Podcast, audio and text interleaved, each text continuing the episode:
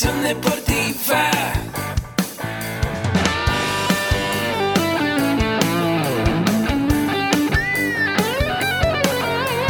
Yo soy Ahmed. Somos guerreros. Hola, bienvenido a la Asociación Mexicana de Educación Deportiva. Soy el doctor David Lezama, presidente de AMED, y es para mí un gusto darte la bienvenida a estos podcasts. Este programa está diseñado para compartir contigo conocimientos de los temas que nos apasionan a todos los que amamos el físico-constructivismo y el fitness y queremos mantener un estilo de vida saludable. Hablaremos entonces de entrenamiento, de nutrición, de suplementación, de farmacología y de un tema que cada vez toma más importancia, el marketing deportivo digital. Tendremos como invitados una gran variedad de opiniones y profesiones, entrenadores, nutriólogos, profesores de AMED, químicos farmacobiólogos, médicos, preparadores físicos y desde luego deportistas. Sus historias, consejos y testimonios te ayudarán a aumentar tus conocimientos y desde luego también tu número de entrenos de clientes, haciendo más exitosa y profesional tu profesión de entrenamiento deportivo. También aprenderás técnicas más eficaces del marketing que te ayudarán a monetizar esta profesión. Si quieres saber más de nosotros, visítanos en la casa virtual de la familia Med, www.amedweb.com. Querido amigo o amiga que te estás conectando, trata a un hombre tal y como es y seguirá siendo lo que es. Pero trátalo como puede y debe de ser y se convertirá en lo que puede y debe ser. Esta frase nos inspiró para abrir el programa, una frase donde nos podemos, eh, podemos darnos cuenta de que todas las personas somos diferentes. Y esto es un tema que puede ser muy cliché, un tema que, que, sí sabemos que todos tenemos ciertas capacidades, tenemos ciertas áreas de oportunidad, pero realmente tratar a las personas como pueden llegar a ser, verás cómo durante todo el proceso tú como entrenador o como entreno te vas a dar cuenta que vas a llegar a tus resultados. Y hoy estamos bien contentos porque estamos con el maestro Jorge Ramírez, eh, coordinador académico de AMED, quien nos va a compartir hoy los 12 pasos para tener más niños deportistas, pero no me quiero adelantar aún porque quiero compartirte y recordarte que AMED con un clic, nuestro programa integral, donde están alojados los cursos y diplomados enfocados en los cuatro pilares que eh, te brinda la familia AMED. El primer pilar es la nutrición deportiva, el segundo pilar el entrenamiento, ya para el tercer pilar vas a conocer aspectos del emprendimiento, y para el cuarto, desarrollo personal. Es una plataforma flexible donde te puedes capacitar en horario flexible, puedes tomar tus cursos desde tu, desde tu teléfono, desde tu computadora y capacitarte en horario flexible. Y bueno, hoy estamos con el maestro Jorge Ramírez. Eh, es, él tiene la maestría en docencia y en administración para la educación superior, licenciado en entrenamiento deportivo y bueno, también conductor del programa Mentores para Entrenadores que se hace cada semana. Pues Jorge, ¿cómo estás el día de hoy? Excelente, César. Pues muy contento aquí después del programa, pues, pues para tratar este tema súper importante, que bueno, pues ya, ya lo mencionas, cómo, cómo podemos tener a más niños deportistas. Y algo más importante que eso, deportistas felices. Eso es muy importante. Claro, yo creo que eso es lo más importante. Eh, felices, que podamos transmitir esa felicidad de un deporte a un niño y ya sea independientemente del deporte que pues quizá le guste. Ahorita nos vamos a platicar un poquito más de estos pasos, pero pasa muchas veces, ¿no? Que si a mí me gusta un deporte como por ejemplo el box o el fútbol, quiero que mi hijo practique esa disciplina, cuando quizá a él lo que le guste es el voleibol o el básquetbol o el taekwondo. Entonces, esos puntos los vamos a ver para poder eh, concientizar y más que concientizar, para proponer una pedagogía deportiva distinta y con esta pedagogía que tu niño, que tu entreno pueda lograr sus objetivos, sea feliz y mejore sus capacidades físicas. Y bueno, pues el paso uno, ¿cuál es, maestro Jorge? Muy bien, pues la, la, primera parte tenemos que entender que todo viene de una base, la base que es la educación física. Sí. Eh, bueno, eh, sabemos que México está pasando por un proceso complejo en este ámbito.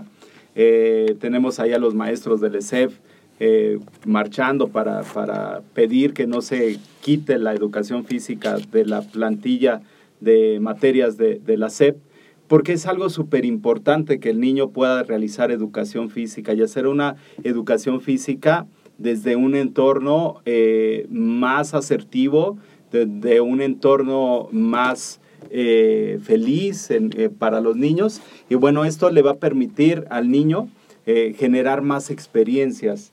Entonces, bueno, la educación física va a ser la base. Podría venir también de la parte de, de, la familia, de, de para qué me enseñaron a mí a jugar, etcétera. Pero bueno, debe de, de, ser sobre esta base de, la educación física para poder eh, generar estos aprendizajes okay. y hacer una persona más libre, más contenta, más feliz, etcétera. Ok.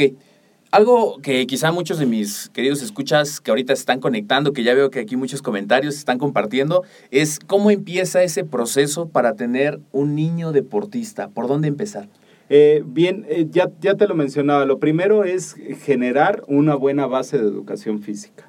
Tú no tuviste el mismo maestro de educación física que yo tuve, ni mucho menos las nuevas generaciones. Las nuevas generaciones ya hablamos de competencias, ya hablamos eh, en tu generación por objetivos, pero nosotros venimos de una educación física que era más, militariz más militarizada. Vino un enfoque deportivo, pero bueno, ha cambiado el enfoque en cada una de las épocas.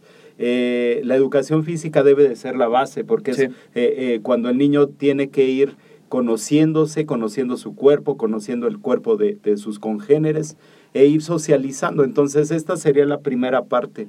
Para que pueda tener un buen niño deportista, necesito tener un niño que se haya eh, cimentado en las bases de la educación física. Okay. Tener maestros de educación física de calidad y que, bueno, pues impartan la clase con las cosas que le gustan a los niños, que eso es algo muy importante. Ok, bueno, ahorita que lo platicaba antes, esta parte de que el papá o el hermano quieren integrar al Ajá. hermanito, al hijo, a una disciplina que quizá a él sí, no le guste. Claro.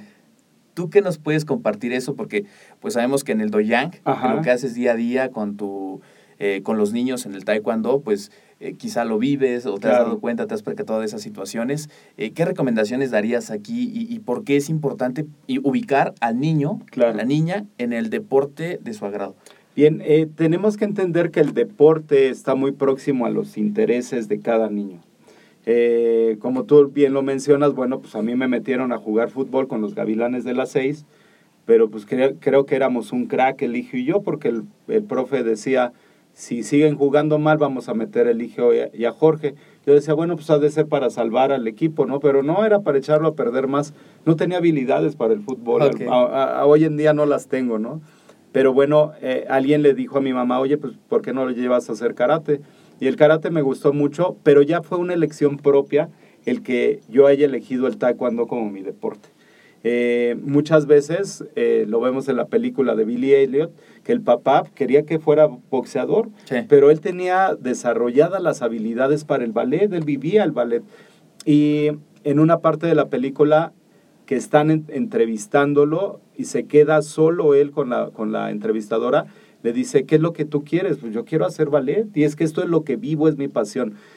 Eh, vuelve a entrar Billy Elliot y, este, y le dicen, ¿sabes qué? Lo vamos a, a, a ver. Eh, y bueno, finalmente lo dejan ahí y al final pues es un, una escena espectacular. Eh, ¿qué, ¿qué, fue lo que pasó ahí? Cambió la expectativa del, de, del papá claro. al ver que el niño vivía y disfrutaba un deporte que le gustaba, una actividad que le gustaba. Entonces, eso debe ser muy importante, el que eh, el niño elija el deporte, que le pongamos muchas opciones, un bagaje muy grande de atletismo, fútbol, natación, pádel, capoeira, etcétera, pero ya que el niño elija y, y que él sea consciente de esa parte, de que eh, es, es el deporte que le va a gustar, ¿no? Al, claro, no, y se nota. No al que le guste al papá, ¿no? Claro, claro se nota mucho porque, fíjate que yo estaba eh, la vez pasada escuchando en una clase de mercadotecnia, ¿no? Que tiene que ver mucho con el tema porque uh -huh. hablaban de la cuestión de abrir tu propio canal de YouTube y sí. poder compartir información. Y luego la gente dice, es que yo no sé eh, qué compartir, no me da Así pena, es. tengo error, tengo miedo escénico Ajá. y equivocarme y que me trabe, que me quede en blanco. Y cuando te dicen la pregunta, bueno, comparte algo que te guste hacer. Claro. O háblame de tu hijo, o háblame Ajá. de tu hija, o háblame del Ajá. taekwondo, te vas a Claro. soltar a hablar. Claro. Y lo mismo pasa con los niños, ¿no? Así es. Les preguntas sobre algo y, o más bien ni les preguntas y ellos Ajá. solitos te cuentan, oye, que hice esto y que me pusieron a hacer Claro. burpees y que me, me puse a correr y me gustó. Y, y a lo mejor los llevan en ciertos, eh, o el mismo entrenamiento tiene que ver, no sé, un tipo de ejercicio y ya como que no les gusta, etcétera, Sí. ¿no? O sea, uno se puede dar cuenta de, de- de cuando te gusta y, y- y se nota. Entonces, Sí, claro. orientarlos, ¿no? Orientarlos a que ellos hagan lo que les gusta. Sí, darle, darle muchas posibilidades, ¿no? O sea, en el entrenamiento deportivo existe el principio de la multilateralidad, que nos habla de que pues el niño debe de abarcar muchos deportes, Sí. no encasillarse en uno solo. Claro, claro. Ya después vendrá la etapa pre- predeportiva, que se va a ser muy importante que ya se ubique sobre un solo foco. Pero en todo este proceso es muy importante desarrollar todo ese, esa base, ¿no? Ahorita Eh, nos vas a platicar de eso más a fondo, más adelante Claro. traemos un punto que está excelente. Y ahorita me gustaría que nos compartieras, eh, maestro Jorge, cuáles son esas características del deporte que lo va a diferenciar del acondicionamiento Ajá. físico. Bien, el, el deporte tiene una característica muy importante que es que va hacia el rendimiento, va hacia el, hacia el logro, va hacia lograr un tiempo, una marca, vencer al rival, etcétera. Tiene sus características propias, que es federado, elúdico, hedonista, agónico, eh, pero el gran diferenciador va a ser esta parte, que el deporte va hacia el rendimiento. Sí. El acondicionamiento físico y la educación física van más allá ah, de, de ese rendimiento, buscan la salud. El deporte muchas veces no va a ser salud, Sí. porque bueno, pues vamos a tener a deportistas que van a estar en etapas muy extenuantes, con cargas de trabajo muy prolonga- prolongadas, eh, que incluso van a estar hasta mucho tiempo sin, sin ver a su familia, pero se van a tener que ubicar eh, sobre ese rendimiento, ¿no? La educación física y el acondicionamiento físico es completamente diferente. Diferente. Se busca, sí, ese desarrollo físico, pero con eh, el afán de fomentar la salud. Entonces esa sería la característica principal. Ok, muy bien, perfecto. Bueno, aquí queda súper claro, creo que lo, lo, lo- Es un concepto que muchas veces confundimos, ¿no? Claro. Solemos eh, confundir qué es la actividad física, qué es el entrenamiento, qué es el deporte, qué es el acondicionamiento Así físico, es. y cada tema es un... De hecho, en, en la, en la clase de educación física los niños dicen, voy a mi, cal- a mi clase de deportes, ¿no? Pero pues ahí eh, hay que eh, diferenciarlo, porque bueno, a veces eh, culturalmente lo relacionamos así, pero sí, cada uno tiene sus características y objetivos. sus objetivos diferentes. Muy bien. Aquí también, ya pasando, recuerden, vamos con el tercer punto, ya nos hablaba un poquito de esta parte de cómo inicia ese proceso para los niños en el deporte. Un segundo punto que es acorde a los intereses de ese niño, a los intereses y al gusto del deporte. Ajá. Tercero, esta cuestión de la diferencia del acondicionamiento físico con el deporte. Y ya pasamos ahorita a un cuarto punto que tiene que Ajá. ver mucho con la pedagogía que hablábamos al inicio. Claro. ¿Qué hay de este punto y por qué es importante? Bien, eh, la, la pedagogía en el ámbito deportivo eh, debe, debe de ser bien llevada, bien canalizada, porque muchas veces olvidamos que el entrenador no solamente desarrolla hábitos, no, no, perdón, no, no solamente desarrolla habilidades y destrezas, también desarrolla hábitos y valores Sí, en los niños. sí, Entonces, sí. Tenemos que eh, ver al deportista más allá de una persona que nos va a dar medallas. Tenemos que ver al deportista como una persona integral, en la cual, bueno, pues eh, más allá del alto rendimiento, tenemos que ver a una persona que busca la salud, que busca autonomía, que busca desarrollar sus capacidades y potencializarse. Pero sí, es muy importante esta parte de, direccionar todo esto hacia, a- sí hacia el rendimiento, pero con esa conciencia de hacerlo integral para la persona. ¿Y ha cambiado esa mentalidad de los Sí. atletas de alto rendimiento? Claro, a- como es ahora. Hace, hace muchos años eh, el atleta de alto rendimiento estaba enfocado, bueno, en mi deporte veíamos atletas que estaban enfocados hacia el logro, hacia la marca, pero eh, era tal y como decía el entrenador, ¿no? O sea, tú tienes que hacer esto y decía así, profesor, y tan tan. No había opción, eh, no había una manera de, de- de pensar ni de decir lo que siento, ¿no? O sea, ¿sabes qué? Vamos a ir a correr, oye, pero ¿por qué no tengo ganas de correr? No, no tienes ganas, nada, vamos, dijimos, vamos a ir a correr.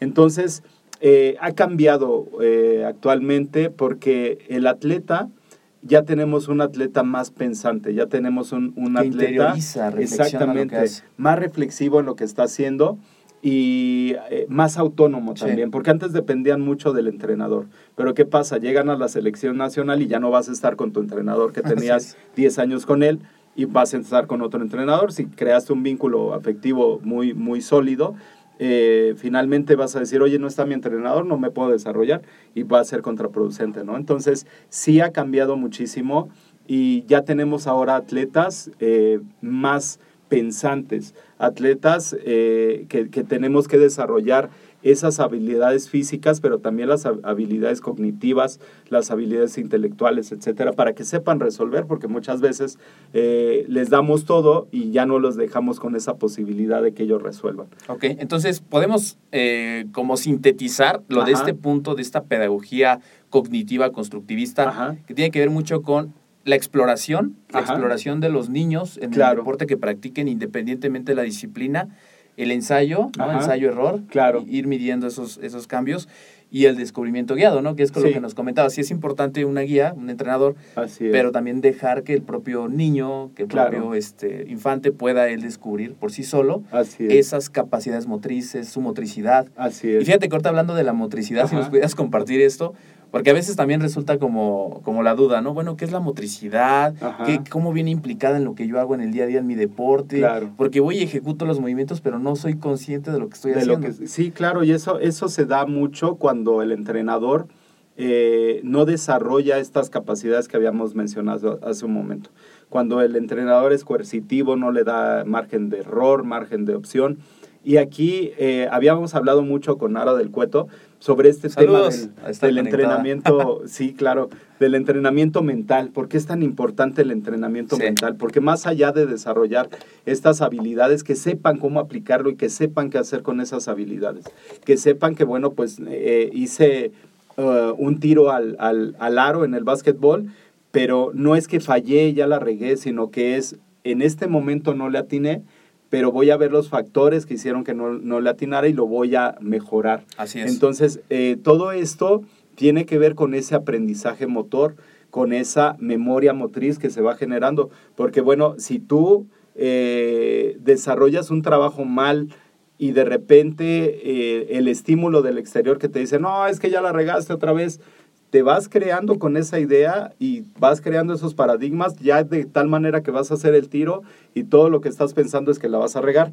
Entonces, no hay algo que motive al, al- atleta a, mejorar, ¿no? Entonces te vas, te vas encasillando en eso y bueno, pues finalmente no hay un progreso. Del otro lado, cuando hay un entrenamiento mental, el atleta sabe que si la regó, sabe que si no lo hizo bien, hay una posibilidad de mejorar, hay- hay una área de oportunidad para hacerlo mejor. Entonces, esto va a ser muy importante para cimentar esas bases ya predeportivas, para que ya el chico tenga conciencia de lo que está haciendo y tenga conciencia de sus límites y de sus alcances. Así es. Cómo, cómo voy a ir rompiendo esos límites y cómo voy a ir rompiendo esos alcances, que es muy importante. Aquí dijiste una clave bien importante para todos ustedes Ajá. eh, y hacer este paréntesis. Fíjate, es esta cuestión de lo que tú decías, del entrenamiento mental. Todo lo que nosotros nos dijeron o lo que escuchamos o lo que vimos de niños, pues es sumamente importante porque nos va formando. Entonces, Ajá. todo empieza en la programación. Mucha Claro. gente diría, cambia tus pensamientos y cambian tus resultados. Pero si nos vamos más atrás, Sí. desde la programación, Claro. desde lo que está ahí en nuestra mente, de lo, lo que te decía, lo que escuchaste, si te dijeron que a lo mejor eh, no encestaste y no puedes y no eres capaz, pues eso se va quedando, se va permeando en, Claro. en- en la persona.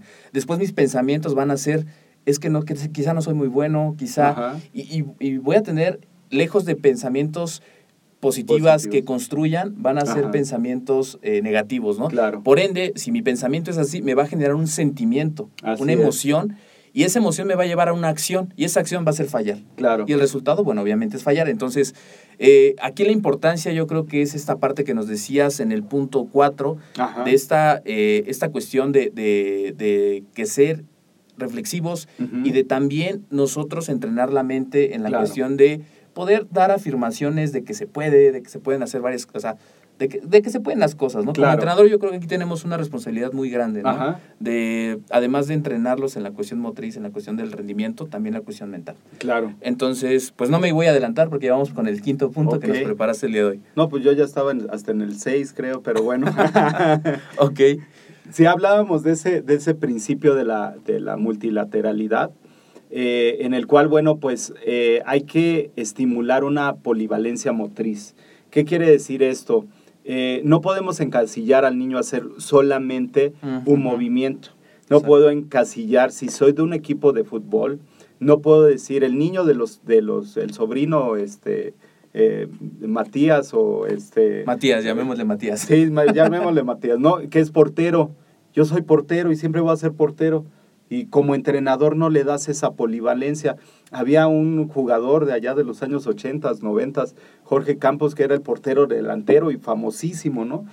Porque tenía esa polivalencia motriz y, y- bien lo hacía de delantero, bien lo hacía de portero, bien lo hacía de defensa.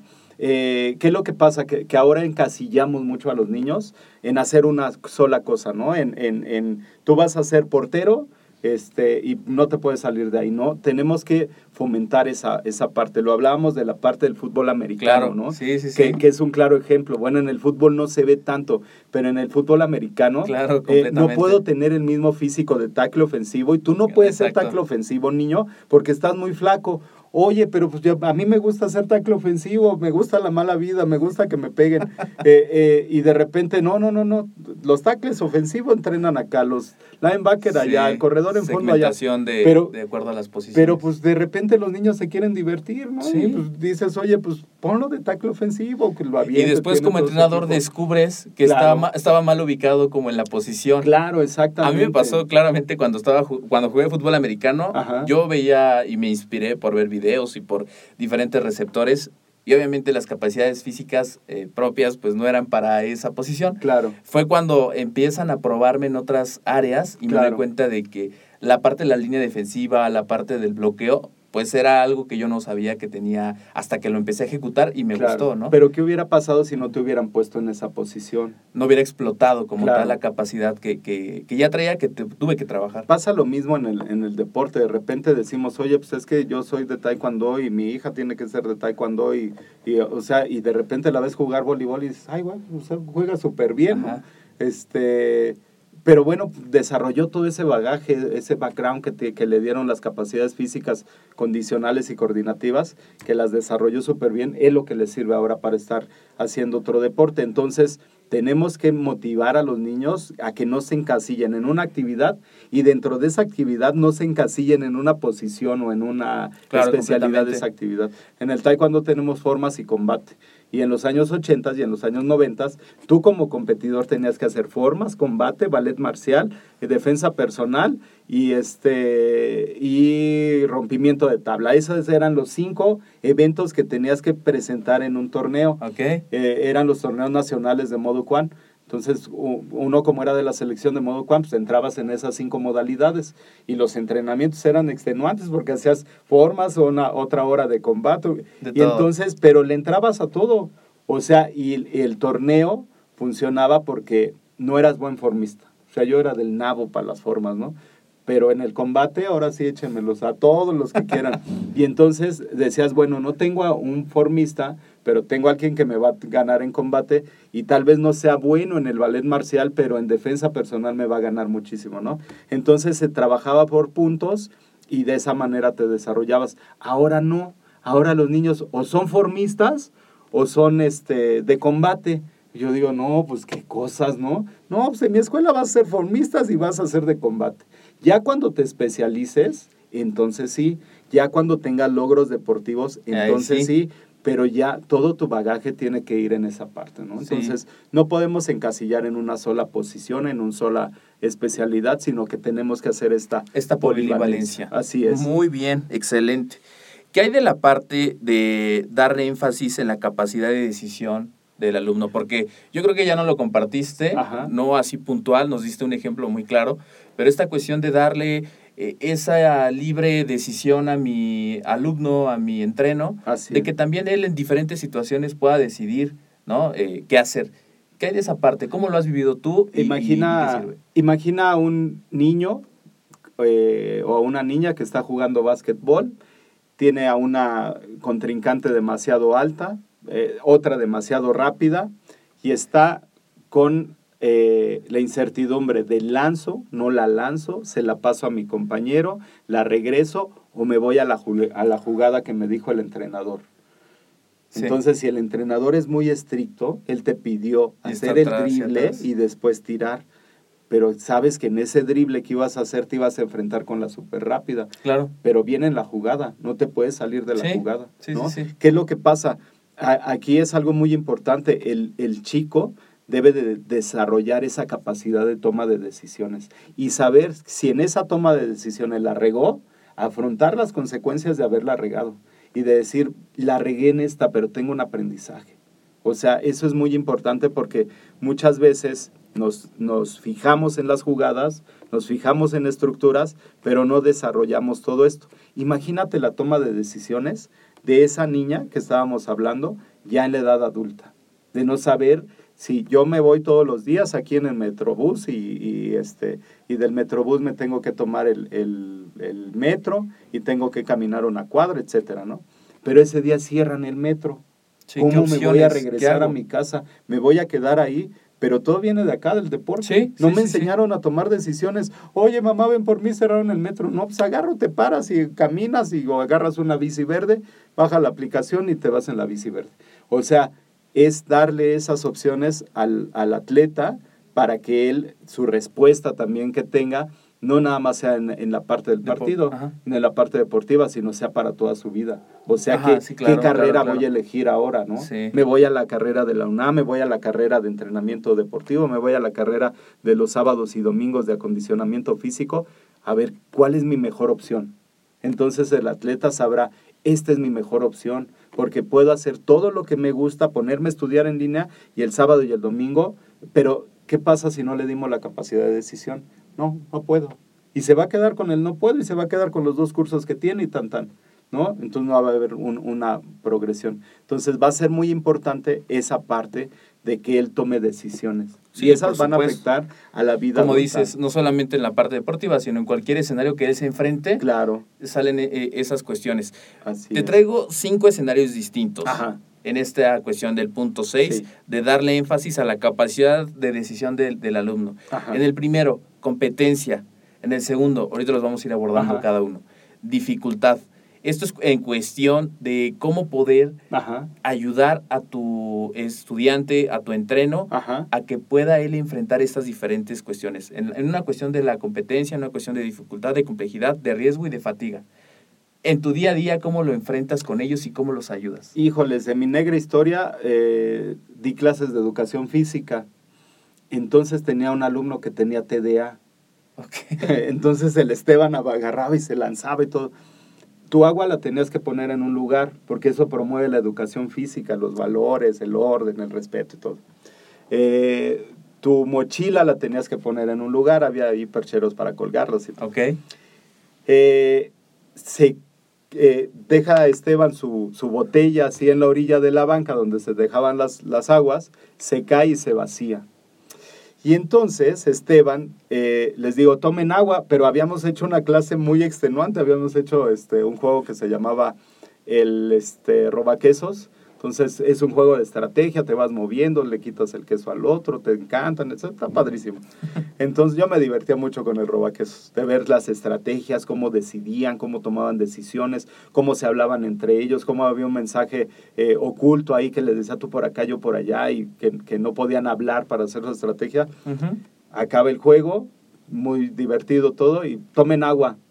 Y a Esteban se le cae el agua, y entonces, profe, ¿puedo ir al baño? Y le digo, sí, puedes ir al baño. Agarra la botella, se va al baño y regresa, y ya regresa y lo empieza a hacer así. Le digo, ¿qué fuiste a hacer, Esteban? Pues fui al baño. ¿Tomaste agua de la valla? ¿De la llave? Pues sí, profe, no había de otra. Híjole, le digo, es que te van a salir lombrices en la panza y no sé qué.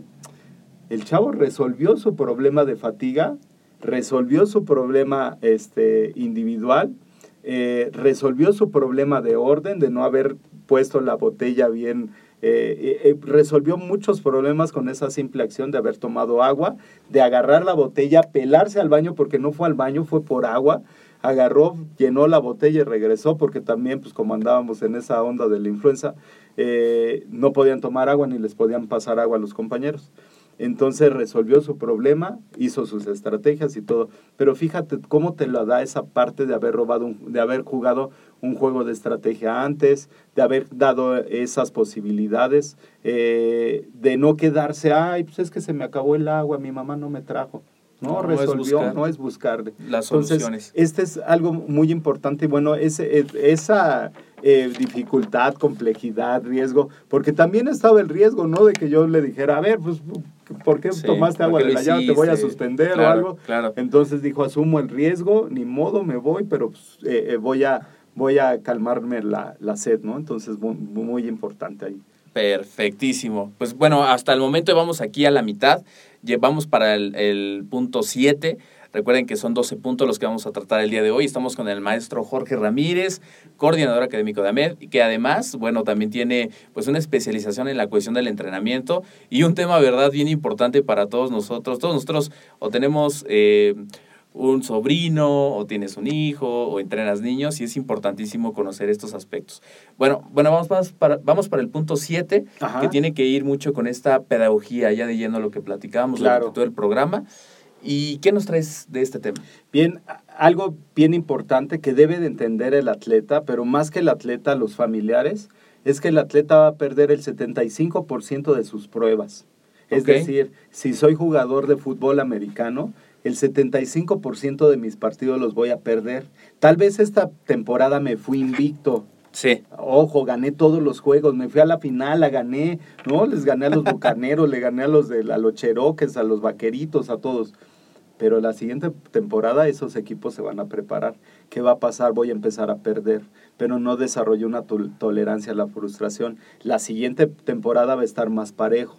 Si sacamos un porcentaje, la gente, el atleta va a perder el 75% de sus experiencias de, de partidos.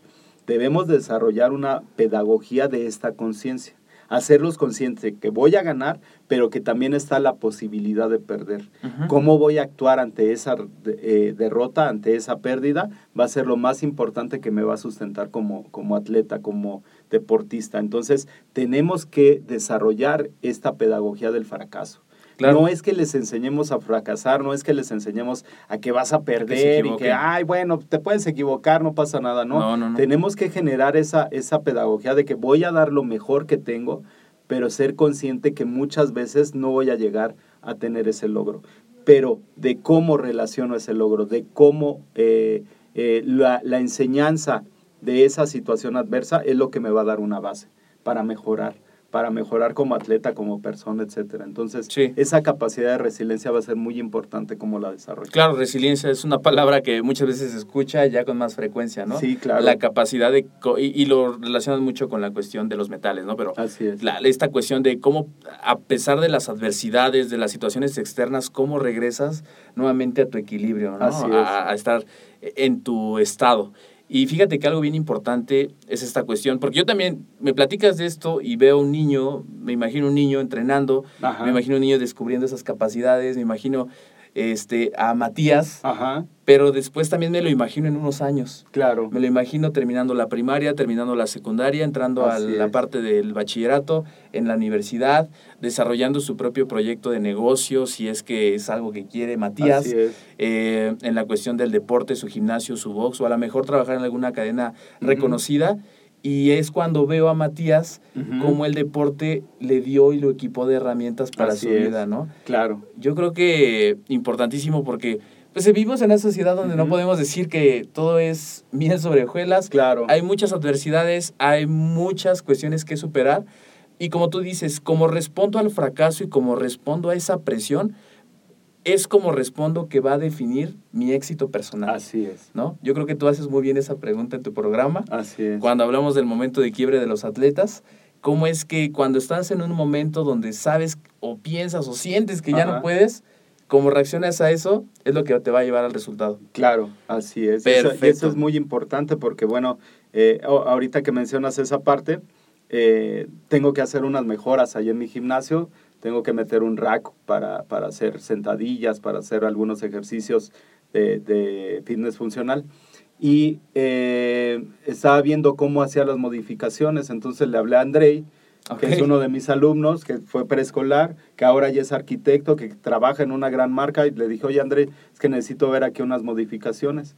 Sí, profe, al ratito llego. O sea, eh, él sigue entrenando, va de vez en cuando, ya no tan eh, periódicamente, pero sigue entrenando. Y es arquitecto, entonces, bueno, fíjate, el, el haber desarrollado a este preescolar que de repente no quería entrar, era rebelde, y ahora que ya es arquitecto y que te diga, profe, pues yo hago la escuela y le voy a modificar esto y todo eso, y vamos a conseguir una persona que lo haga, etcétera. Eh, sí es mucho de todo el- ese trabajo que hiciste Claro. desde esas fuerzas básicas, ¿no? Desde esos niños preescolares. Entonces sí es muy importante. eh, Muy bien. Eso que nos dices, que cómo lo imaginas a, a- a futuro, pues ya ahí tengo ahí unos casos de, De éxito. de ese pasado que ahora ya son arquitectos. Él se fue a, a, este, a Chile a terminar la, la licenciatura ya, este, en, él es, es de la UNAM, es egresado de la UNAM, y se fue a, este, a terminar un semestre allá y ya ahorita ya se recibió, trabaja para Súper. una gran marca, una este, gran empresa, y, y bueno, pues él me decía, profe, es que cuando me dijeron, empiézate a hacer la maqueta, yo no sabía usar la máquina de 3D para hacer las maquetas, me dijo, es que me acordé cuando usted nos ponía con las cintas negras y cuando nos decía, a ver, te vas a enfrentar a eso y me vale y no llores. Y este, me decía, es que esa parte fue lo que me hizo Sí. quedarme. Sí, sí, sí. Y esa parte fue la que dijo, sí, pues, echó a perder tres maquetas, pagó tres mil pesos, pero aprendió Y muchísimo. yo creo que ahí ¿no? coincidimos muchas personas Claro. que la mejor escuela ha sido el deporte. ¿no? Así es. Dep- Independientemente de la disciplina, yo creo que fue la mejor escuela en disciplina, en persistencia, en resiliencia, en trabajo en equipo, en liderazgo, en toma de decisión. Y podamos tomar, yo creo que todo un programa que después lo podemos planear Así para hablar de esta cuestión y cómo es que está analogado, ¿no? Lo que aprendemos en el deporte, en la vida cotidiana. Así bueno, es. vamos ya para el punto 8, donde hablamos mucho también de la cuestión mental de esta cuestión que ya tocamos en un punto anterior. Y si nos llevas más a fondo de este tema. Claro, aquí hay algo muy importante en cuanto a, a- a potenciar la capacidad introyectiva del sujeto. Eh, debemos de hacer un alumno reflexivo, un alumno que sea autoobservable, que sepa cuáles son sus alcances, que sea analítico, eh, pero, pero bueno, en esa capacidad de análisis, él sepa desarrollar todas sus potencialidades. Eh, Brenda Muy, mi competidora que es ca- categoría heavy de las más pesadas, en una ocasión fuimos a, disputábamos la final de, de esa categoría, de ca- categoría heavy infantil, y recuerdo que había una porra en San Luis Potosí, una porra que ensordecedora. La final era con la local. Yo la verdad estaba que me temblaban las piernas. Por fuera sí le decía, bien, Brendita, vamos y todo, pero por dentro estaba que, híjole, y la, la, la porra ensordecedora, ¿no? Las, las cámaras, la prensa, o sea, el ambiente así. Y yo, ¿qué onda? que Y entra eh, Brenda súper motivada y le pega y le da y gana facilísimo. Y le digo, ¿qué onda, Brenda? Pues, ¿qué pasó allá? Y me dice, le oye, acá entre nos, ¿no te cohibió la porra? Y me dice, no, profe, la porra era mía. Yo como de que la porra era tuya. Pues, dice, no, es que como nunca me viene a ver mi mamá, pensé que era mi Ah. familia, mis amigos. Dice, también en los combates yo siempre me Ah, quedaba al bien. último. Dice, entonces, me, me- toda, toda la porra era para mí. Entonces, eso es lo que yo pensé. ¿Cómo desarrolló ella esa capacidad introyectiva de decir, eh, híjole, eh, en lugar de hacerme enemigo de la porra, en lugar de tomármelo personal, engancharme, Es tomarlo mejor. tomó, exacto, y lo desarrolló y dijo, no, pues sí, puedo y ganó, ¿no? Eh, pero bueno, si ella no hubiera desarrollado toda esa, esa capacidad de resiliencia, esa capacidad de, eh, porque de repente, como era peso pesado y era niña de, de 11 años, eh, a los torneos no había con quién ponerla a competir, era muy Sí. alta. Entonces le decía, compite con las, más, con las de 13 años. No, profe, pues es la única opción. O compites o te regreso lo de tu ficha. No, sí le entro. Y ella se forjó así, ¿no? Con ese carácter, no, no la iban a ver. Entonces, pues decía, oye, pues estamos el profe y yo, pues al final llegamos el profe y yo, pues entonces feliz, ¿no? Pero desarrolló toda esa capacidad Sí, introyectiva. sí, sí, sí. Si no lo hubiera hecho así, hubiera sido muy complejo, ¿no? Y entonces se hubiera quedado con otras cosas. Pero esto, esto es algo muy importante, cómo potencializarlo.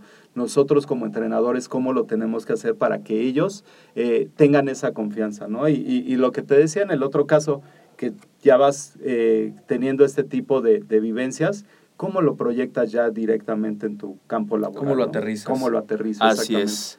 Pues excelente. Ya nos estamos acercando al, al- a todos los puntos. Bueno, a completar los 12, vamos ahorita en el 9. Hablábamos mucho también de esta cuestión del proceso pedagógico de integración.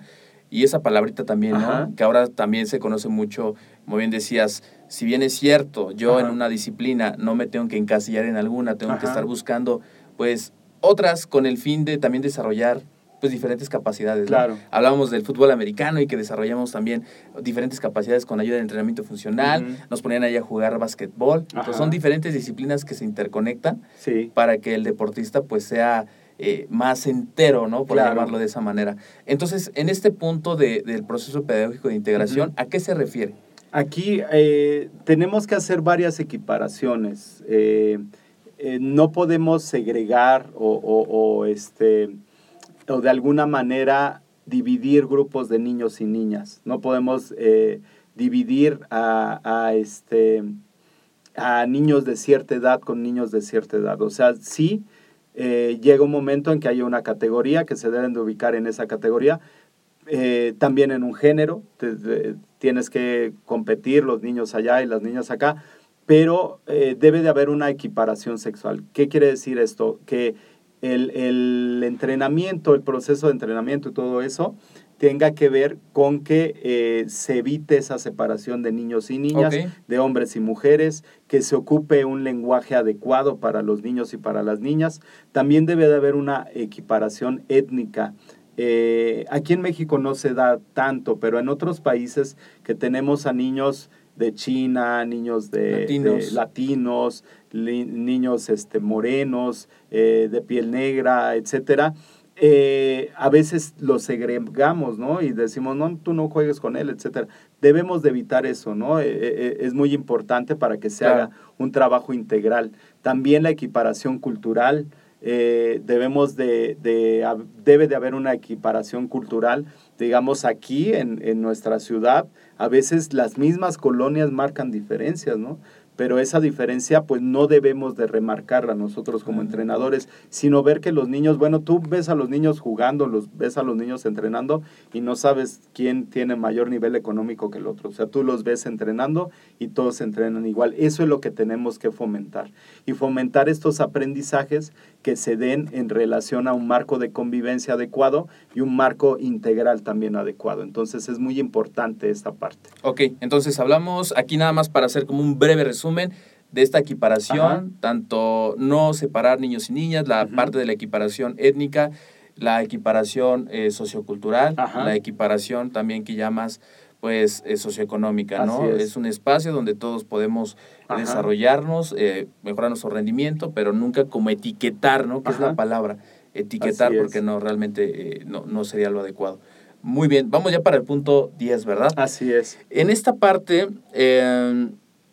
¿qué nos puedes compartir? Porque se habla también de, me, me hablabas antes del programa, ¿no? De esta cuestión de las fórmulas, de, de hacer diferentes cuestiones como entrenador, pero Claro. llévanos a vivir eso. Ah, fíjate que, que eh, hay una parte en cuanto a la pedagogía que tú vas tomando gestos de otro deporte.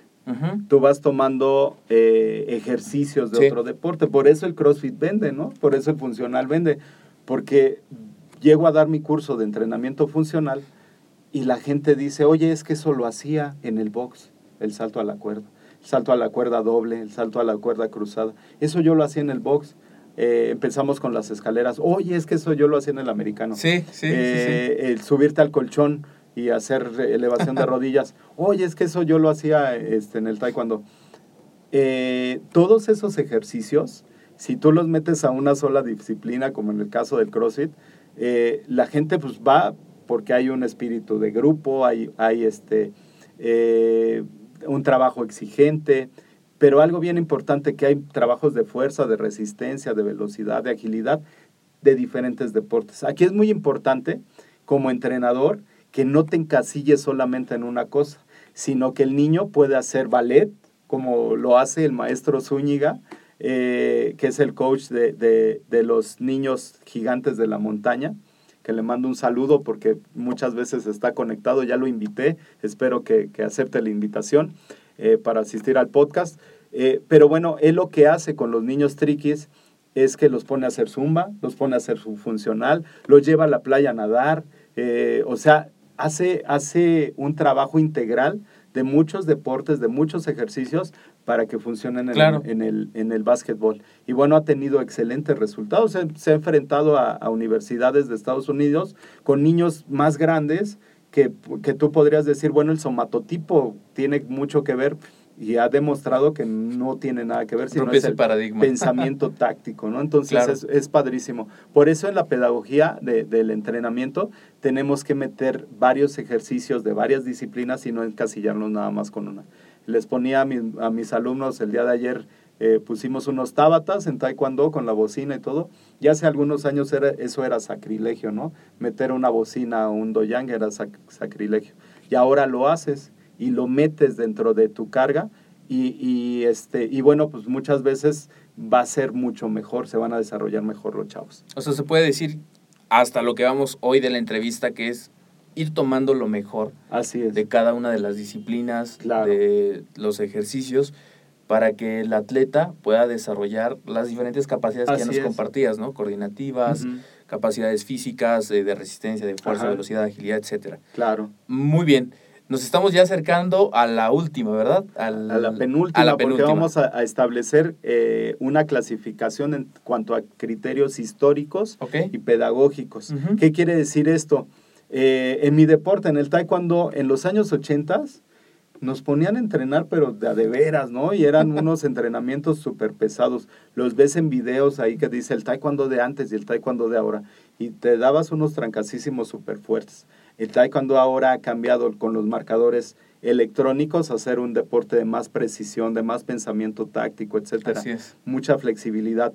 ¿Qué es lo que pasa con los atletas si solamente entrenan de esta manera? Van a perder esa garra, van a perder ese enfoque, van a perder ese, eh, ese sacrificio que marcaba ese tipo de entrenamiento de aquella época.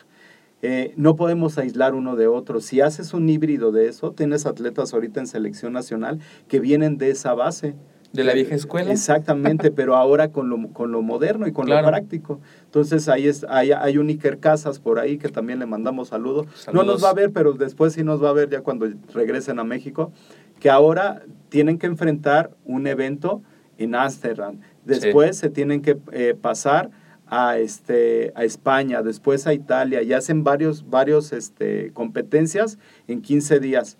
Si no tuviera esa base de haberse enfrentado a esa exigencia deportiva que le, le- daban con, con ese tipo de entrenamiento de los años 80 que hacíamos muy extenuante y me decían, todos me criticaban y me decían, no, es que la parte del- de la técnica se tiene que trabajar, que no haya fatiga. Y no, no, no. A mí yo los trabajo todos en fatiga porque pues no nos daban chance de ocupar el doyang en esa hora porque había otra clase y decía primero lo saco a correr, primero la parte física y después la parte técnica, no puedo hacer otra cosa, ¿no? Eh, entonces lo hicimos así. ¿Qué pasó? Pues que en las finales todos se entregaban y todos entraban súper bien y entonces eh, todos se acostumbraron a ese tipo de carga. Entonces ya cuando los llevabas a las competencias, pues era un día de campo, ¿no? Claro. Y ahora ya eh, este chico, como ya seleccionado nacional, pues tiene esa, esa gallardía de hacerlo, de enfrentarse el día del combate de hoy, el de mañana, el de pasado mañana, sin problema, ¿no? Pero es esa parte de establecer esa, eh, eh, ese vínculo de lo que se hacía antes con lo Como que, se hace ahora. y crear eso como lo, lo- como lo decías, ¿no? Ese Así es, híbrido. así es. Pues muy bien. También le decías la, la vez pasada, ¿no? Eh, te, te quería citar puntualmente lo que Ajá. comentabas. eh, ahorita me vas a corregir, pero esta cuestión de en el entrenamiento es donde realmente se debe de, de- de, pues de dar el esfuerzo al máximo, ¿no? Claro, Pero como bien decías, ya llegas a una competencia, nada más recoges la medalla así es. y te diviertes, ¿no? Claro. Pero yo creo que todo lo que haces en competencia también. Digo, ahorita es una plática muy padre porque también estamos hablando de los deportes que, que, que practicamos. Eh, en lo particular también, Ajá. ¿no? Era así en el fútbol americano, Claro. tenías que entrenar, tenías que desarrollar diferentes capacidades. Pero ya llegabas a un partido y decías como que no es tan complicado, era más la Claro. cuestión mental. Así es. Y, y la idea que yo tenía cuando no, el entrenamiento fue aún más extenuante, aún más, con más carga de trabajo. Perfecto. Ahora sí, vamos al punto 12. Muy bien. Eh, es importante desarrollar una pe- pedagogía deportiva conectada con la realidad eh, del mundo que nos circunda. Sí. Eh, aquí el deporte lo debemos de entender como un fenómeno social, un fenómeno social que ha cambiado paradigmas, que reúne a la gente, que reúne a la familia, pero estos van cambiando a- a- en, en cuanto a la época, en cuanto al tiempo. Entonces tenemos que desarrollar esta pedagogía deportiva en esta realidad que nos circunda. Hace cuatro años tenía Sí. preescolares que iban felices a entrenar, que eh, no tenían ningún problema de, de, eh, de- de ir a entrenar, de saltar, de brincar, etc. Ahora los niños ya no saben brincar, ya no saben saltar, ya no se saben desplazar. Sí. ¿Por qué? Porque bueno, para mí es más fácil como mamá ponerte un iPad y decirte, a ver, agarra el iPad y yo ahí me hago guaje, ¿no? Y bueno, ya cuando no tiene motricidad, ya cuando no hay una buena relación con sus congéneres dentro del, del jardín de niños, ya cuando se meten en un problema de, de acoso escolar, etcétera, eh, ya la mamá dice, híjole, ya no pude, maestro, le traigo a mi niño, ay, edúquelo, no, la que lo debe de educar es usted. Nosotros vamos a hacer una parte integral tomando el acondicionamiento físico, la actividad física o el deporte como medio para desarrollar esas, esas capacidades. Pero nos están llegando niños así, inseguros, niños eh, que son muchas veces... eh, que, que buscan ahí, no, no se me fue el nombre, pero ahí andan buscando pleito y todo eso, eh, agresivos, Bullying. eh, sí, bulineros, eh, pero bueno, aquí en, en esa etapa de la, del acoso escolar está el que lo hace y también el que lo recibe, ¿no? Y estamos hablando de un tema muy escabroso. Eh, pero llegan los niños así, ¿qué es lo que vamos a hacer nosotros como entrenadores? Decir, no, pues todo el pasado fue mejor y nosotros lo hacíamos así. No, nos tenemos que enfrentar a eso y tal vez tenemos que regresarnos hasta empezarles a, a enseñar cómo cerrar el puño, que ni siquiera eso saben hacer. ¿Qué tenemos que hacer? Implementar la motricidad. Con los niños sí, pero también con los papás. Los papás no hacen nada tampoco. Tenemos papás que tienen sobrepeso, obesidad. Tenemos a las abuelitas de los niños que van al entrenamiento y se quedan sentadas nada más viendo. Pues mejor vamos a hacer equipos de trabajo y vamos a meter a otro maestro que les dé la actividad física a los abuelitos mientras están ahí esa hora, que también los abuelitos hagan Sí, su trabajo. ¿no? claro. Ahorita en Lomas Estrella lo que estamos haciendo es que dentro de la clase de las seis, los abuelitos están entrenando también. No están entrenando, no tienen una competencia, pero estamos haciendo acondicionamiento físico. Y entonces tenemos a los niños entrenando, ¿sí? Porque ellos sí están ya en la etapa predeportiva. Tenemos a los abuelitos haciendo acondicionamiento físico y después en la noche los papás van a hacer entrenamiento funcional. Oiga, profesor, yo le traigo a mi hijo porque haga taekwondo y sea disciplinado. Pues a mí no me gusta nada del taekwondo, pero ¿qué tal le gusta cargar las barras? ¿Qué tal le gusta brincar las cajas, lanzar el balón medicinal? Les encanta y entonces dicen, órale, ¿no? Eh, eh, y entonces vamos haciendo este trabajo integral. El niño se va a ver más motivado, va a haber una estructura deportiva familiar y bueno, eh, en ese sentido vamos a tener más beneficios en la sociedad. Entonces, bueno, cada quien desde su, desde su trinchera tendrá que buscar las estrategias para mejorar esto y tener mejores deportistas, pero no deportistas nada más de tiempo y marca, de- deportistas pensantes, motivados y algo bien importante, deportistas felices. Claro, que fue como iniciaste este programa. Yo creo que todo tiene que ir con esa relación, hacer lo que nos gusta. Y esta cuestión de que el deporte es un fenómeno social Así que ha tenido una relevancia tan importante, porque ya lo hemos mencionado durante todo el episodio, eh, esta cuestión que integra la familia, desarrolla capacidades que no solamente son para pues, tu, tu actividad deportiva, sino para otras cuestiones en tu vida, y muchas cuestiones que te va a desarrollar no solamente físicamente, ¿no? sino también Claro. mentalmente. Pues muy bien, eh, maestro Jorge, yo creo que de aquí de diferentes puntos ya planearemos otros temas que resultaban muy interesantes para, para el público. Los invito a todos ustedes a poner sus comentarios, a hacer sus preguntas o a mandarme un correo electrónico a través de asesor3.medweb.com. Y si ustedes tienen un tema que quieran proponer sobre esto que platicamos el día de hoy, es bien recibido. La verdad nos va a encantar desarrollar el tema para ti, para este, pues que como yo lo come- comenté también en el episodio, ¿no? Este programa nace con esa intención de poderte equipar con los recursos, con las herramientas, para que tú al final puedas brindar un servicio de calidad y profesional a, tus a tu gente, a tu, a tu equipo, ¿vale?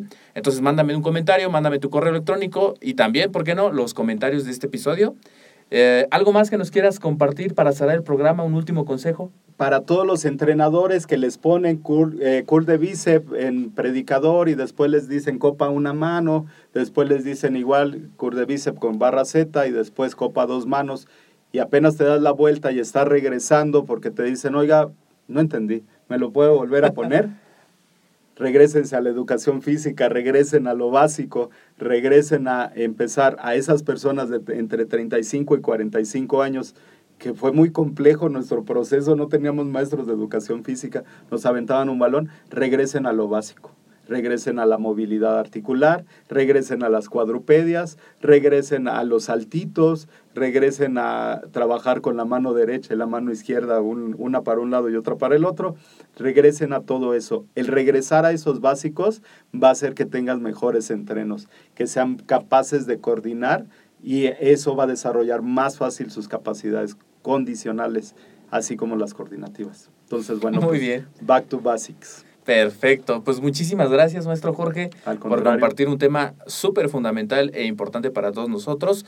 Recuerda que hoy hablamos sobre estos 12, 12 eh, pasos para crear y para tener niños deportistas. Hoy nos compartía el maestro Jorge este tema y bueno, recuerda por último que mi correo ya te lo repetí, asesor3.medweb.com. Si quieres conocer más de este, de este tema, puedes visitarnos a través del sitio web www.medweb.com y también suscribirte al podcast. Suscribiéndote al podcast es muy sencillo, te van a llegar las últimas eh, avisos o notificaciones de los episodios más actuales que hemos subido, tanto en SoundCloud, tanto en iBox y tanto en iTunes. Ya dependiendo del sistema operativo que manejes, tú te puedes suscribir y escucharlos en tu tiempo libre.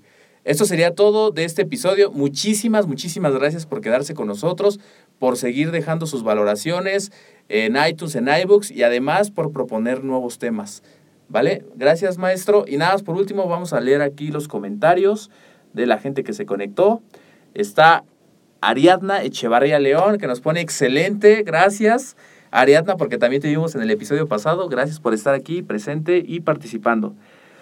Aquí N. Elis López nos pone una carita, saludos. Jay Ferreira también nos manda su like. Luis Moreno también saludos. Saludos a ustedes dos. Y aquí está conectado Javier Soto, que también estuvo aquí en el programa compartiendo el tema de la biomecánica y el movimiento con Moyu. También les mando saludos. Ah, saludos, a ustedes que son ponentes también del evento que se hizo eh, este año. La Comisión Biointegra eh, reunió a diferentes expositores eh, especialistas en estos temas y bueno, estuvieron ellos. Y saludos a todos ustedes que están conectados. Compartan, compartan, compartan, dejen su like, su me encanta y nos vemos en el siguiente podcast académico. Saludos a todos.